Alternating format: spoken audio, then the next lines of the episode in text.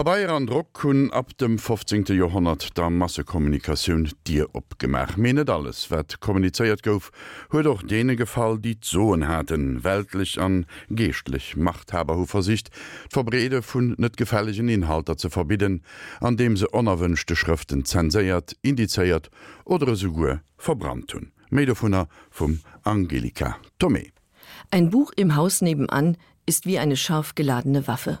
Verbrenn es, nimm die Kugel aus der Waffe, brech den menschlichen Geist. Denn wer weiß, wer die Zielscheibe eines belesenen Mannes sein könnte. Ich vielleicht? Mit diesen Worten plädiert Feuerwehrhauptmann Beatty an die Vernunft seines untergebenen Montag in Ray Bradburys Fahrenheit 451. In dem Roman dienen Captain Beatty und Montag einem totalitären System, in dem Bücher verboten sind und die Feuerwehr dazu bestimmt ist, Bücher aufzustöbern und zu verbrennen, um jedwede Form von Individualismus im Keim zu ersticken. Montag, der von seinem Schöpfer nach einem amerikanischen Papierfabrikanten benannt wurde, entwickelt im Laufe des Romans eine große Leidenschaft für Bücher und wird schließlich selbst zur Zielscheibe der Verfolgung. Ray Bradbury schrieb seine düstere Utopie über Zensur und Bücherverbrennungen 1953 unter dem Eindruck der Nazidiktatur und der McCarthy-Ära. Sein Plädoyer für die Gedankenfreiheit und gegen den Konformismus gehört seit Jahrzehnten zur Schullektüre. Bücherverbrennungen, Zensur und schwarze Listen waren bei geistlichen und weltlichen Machthabern ein beliebtes Mittel zur Unterdrückung Andersgesinnter. Nicht erst seitdem es Bücher aus Papier gab. Die Geschichte der Bücherverbrennungen beginnt in China zu einer Zeit, als man dort noch auf Bambus und Holzstreifen schrieb. Der erste Kaiser von China, einiger des Reiches und der Bauer der großen Mauer, befahl 213 vor Christus den Bewohnern seines Reiches sämtliche alten Schriften zu verbrennen, um auf diese Weise die neue staatstragende Ideologie zu festigen. Wer dem nicht nachkam, wurde zum Frondienst an der großen Mauer verurteilt oder lebendig begraben. Über 200.000 Anhänger des Konfuzianismus bezahlten ihren Widerstand mit dem Tod.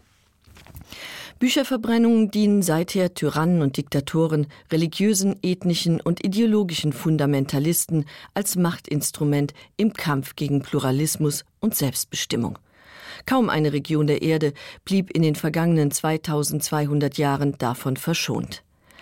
Weltliche Herrscher und geistliche Führer versuchten, ihre Macht zu festigen, indem sie die Verbreitung anderer Meinungen, Ideen und Glaubensvorstellungen verhinderten. Mit öffentlichen Bücherverbrennungen konnten sie ihre Autorität publikumswirksam inszenieren und untermauern. Durch Papier- und Druckkunst war es seit dem 15. Jahrhundert in einem ungeahnten Ausmaß möglich geworden, Gedanken und Informationen in beliebiger Zahl zu reproduzieren. Und Bildung, zuvor ein Privileg der Gelehrten und Adeligen, wurde nun auch für die Mittelschicht zugänglich. Bereits Ende des 16. Jahrhunderts hatte sich die Zahl der Lese- und Schreibkundigen mehr als verdoppelt. Martin Luther war einer der ersten, die diese Entwicklung nutzten. Er wandte sich direkt an die lesekundige Bevölkerung. Seine 95 Propositionen gegen den Ablass wurden dank Drucktechnik bald in ganz Deutschland bekannt.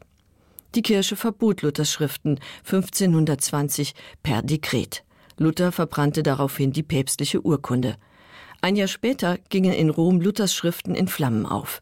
Luther wurde bei dem öffentlichen Akt in Abwesenheit symbolisch mitverbrannt aber das drosselte seinen Reformwillen nicht. 1522 erscheint Luthers Bibelübersetzung.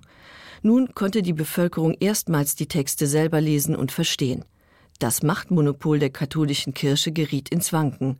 Das Bildungsmonopol hatte sie bereits im 11. Jahrhundert abtreten müssen, zumindest was die Universitäten anging.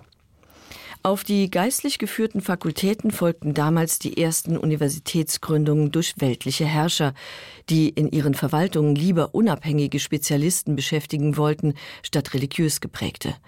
Im 14. und 15. Jahrhundert schossen dann in ganz Europa Universitäten aus dem Boden. Mehr Bildung und mehr Bücher, das verlangte nach neuen Methoden, um unerwünschte Äußerungen zu unterbinden. Schon bald nach der Verbreitung des Buchdrucks wurde in vielen europäischen Staaten die Vorzensur eingeführt. Das heißt, die Manuskripte mussten vor der Veröffentlichung einer Prüfungskommission vorgelegt werden, die vom Autor Änderungen verlangen bzw. das Werk auf den Index setzen konnte. 1599 veröffentlichte die römisch-katholische Kirche erstmals ein Verzeichnis, das die Bücher auflistete, die als sündhaft galten und in besonders schweren Fällen zur Exkommunikation führten. Als der Index 1966 abgeschafft wurde, enthielt er rund 6000 Werke darunter die Schriften von Galilei und Voltaire, Werke von Balzac, Casanova, Darwin, Kant, Heine und Sartre, Simone de Beauvoirs Das andere Geschlecht, ebenso wie Diderots Enzyklopädie. Nach der Einführung des Buchdrucks stieg die Papiernachfrage und nahm in der Reformation weiter zu. Über Flugblätter und kleine handliche Büchlein, sogenannte Flugschriften, werden Nachrichten und Meinungen verbreitet. In Renaissance und Aufklärung steigt die Buchproduktion kontinuierlich an. Doch Bücher sind bis Ende des 17. Jahrhunderts sehr teuer. Erst im 18. Jahrhundert kommen Billigdrucker auf den Markt und Bücher werden breiten Schichten zugänglich. Kurz zuvor erblickt ein neues Informationsmedium das Licht der Welt. 1650 erscheint in Leipzig die erste Tageszeitung.